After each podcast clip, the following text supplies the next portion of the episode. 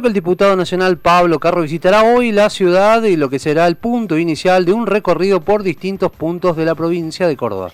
Luego de un tiempo que no ha permitido el contacto directo de las y los cordobeses a causa de la pandemia, el diputado profundizará agendas locales y dará cuenta de su tarea realizada hasta ahora en el Parlamento. Está en comunicación con Noticias al Toque. Pablo Carro, eh, Javier Sismondi y Susana Álvarez, lo estamos saludando. ¿Qué tal? ¿Cómo le va? Buenos días. El gusto es nuestro, diputado Carro, de tenerlo al aire aquí en Noticias al Toque. Bueno, se aproximan las elecciones legislativas y los dirigentes ya comienzan a, recorrer la provincia. ¿Cómo va a ser eh, su agenda aquí en la ciudad de Río Cuarto? Bueno, es una agenda bastante cargada. En principio vamos a reunirnos con este, ingenieros de la Universidad de Río Cuarto. Ustedes saben que eh, Córdoba tiene dos polos tecnológicos muy importantes. Uno está en la ciudad de Córdoba y otro en la ciudad de Río Cuarto. Yo trabajé intensamente en el Congreso por la aprobación de la Ley de Economía del Conocimiento y hoy vamos a hacer una primera reunión con, con empresarios 4.0, por decir de alguna manera, con un Zoom que haremos con la subsecretaria de Economía del Conocimiento para presentar todos los programas y líneas de acción que tiene el Ministerio para el sector.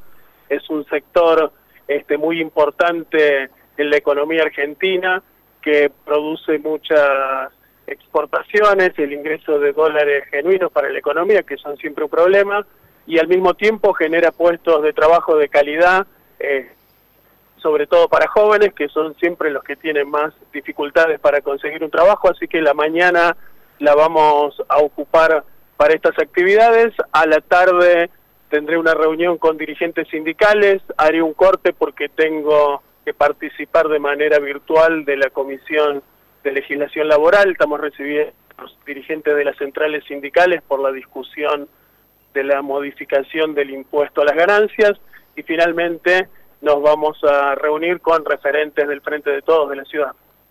En su rol de presidente de la Comisión de Comunicaciones e Informática, ¿cómo evalúa el acceso que han tenido los estudiantes a la conectividad en esta pandemia? ¿Cuánto, cuánto y qué es lo que falta para que haya realmente equidad en el acceso a la conectividad? Bien, nuestro presidente al sacar el decreto 690 de necesidad y urgencia que definió como servicios esenciales, públicos y estratégicos a los servicios TIC, telefonía, internet este, y televisión de pago, dejó bien en claro que uno de los aspectos centrales es la necesidad de estar conectados, ¿no? La pandemia profundizó esa necesidad este, y desde allí ya tenemos un trabajo este, muy importante. Por un lado, el ENACOM haciendo tendido de fibra óptica, y al mismo tiempo estableciendo una prestación básica universal y obligatoria que tienen que prestar este, las compañías telefónicas para que este sea un servicio accesible para todos y también trabajando la legislación tenemos pendiente para tratar, entiendo yo, en los próximos días un proyecto que ya tiene media sanción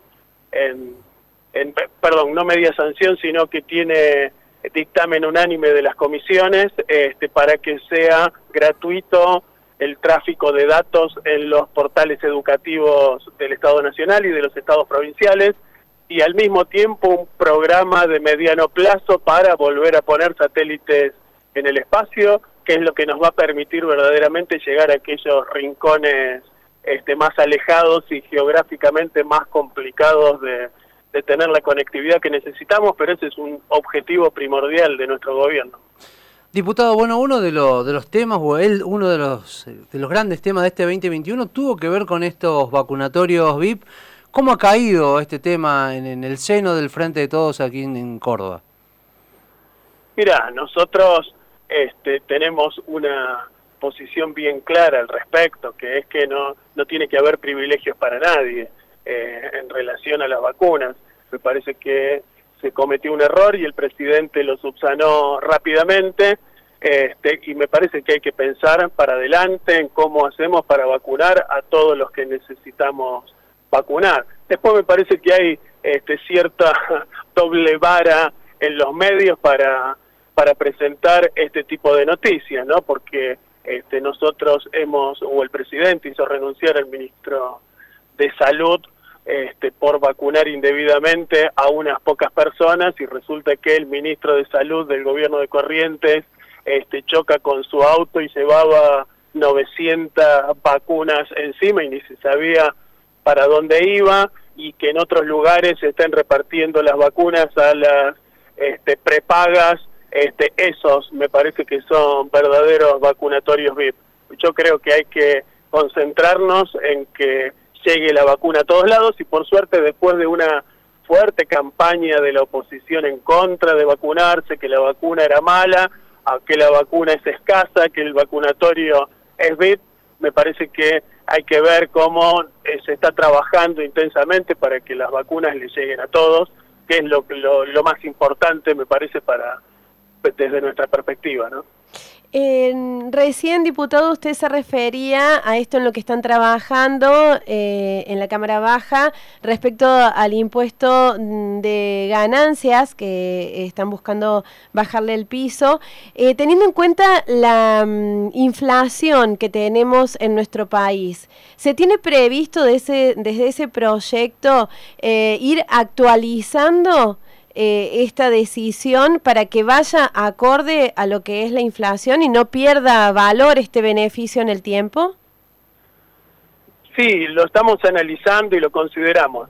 ahí lo primero que querría decir es que en general los representantes en el Congreso eh, de extracción sindical tenemos una idea de, de trabajar una, una, modificación importante de ese proyecto. Acá estamos haciendo una modificación puntual. Nosotros creemos que hay que no solo hay que levantar el tope de quienes les toque hacer el aporte, sino que hay que revisar las escalas y revisar de conjunto. Pero para eso necesitamos hacerlo en el marco de una reforma impositiva más general para que quede claro de dónde van a salir los recursos, porque si no lo ponen los trabajadores, alguien lo tiene que que poner y no estamos hoy en condiciones de hacerlo porque no tenemos la mayoría necesaria en la Cámara. Por lo tanto, estamos con un proyecto puntual que lo que busca es levantar el tope eh, para que una buena cantidad de trabajadores que están en el piso del pago del impuesto a las ganancias tengan un alivio y al mismo tiempo es una política fiscal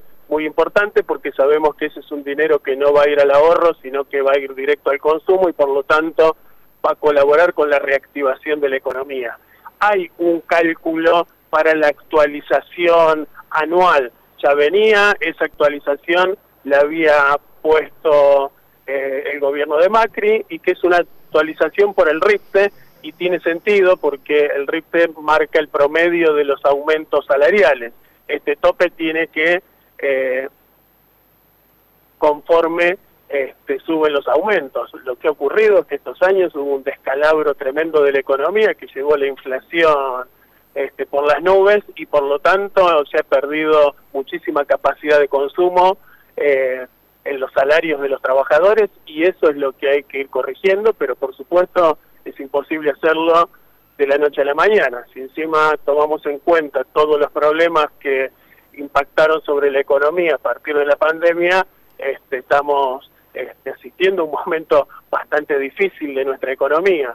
Logramos aprobar un aporte extraordinario a los que tienen grandes fortunas, este, justamente para poder eh, fortalecer el sistema sanitario y poder acceder a más vacunas, pero necesitamos ir a cambios de fondo porque tenemos una estructura impositiva muy regresiva en la Argentina. Recordamos a la audiencia que estamos en comunicación telefónica con el diputado nacional Pablo Carro del Frente de Todos. Eh, diputados, bueno, ¿cómo analiza el próximo escenario electoral que se va a venir el país? ¿Qué perspectivas también tienen a nivel nacional, provincial?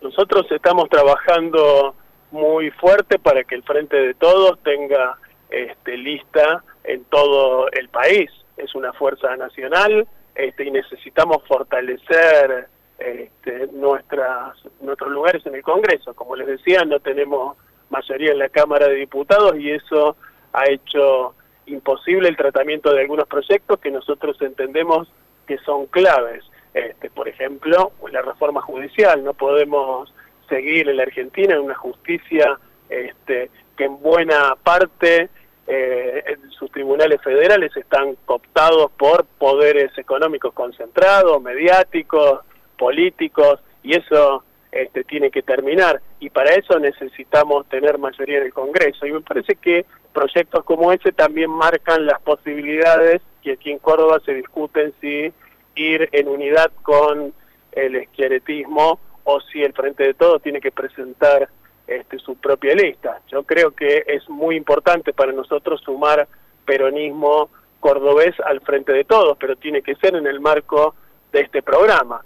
Si es para apoyar la reforma judicial, bienvenido. Si es para apoyar la reforma tributaria, también. Si es para especular y para obtener beneficios para la provincia, pero no ir a fondo en las cuestiones que impulsa nuestro gobierno, me parece que no nos sirve.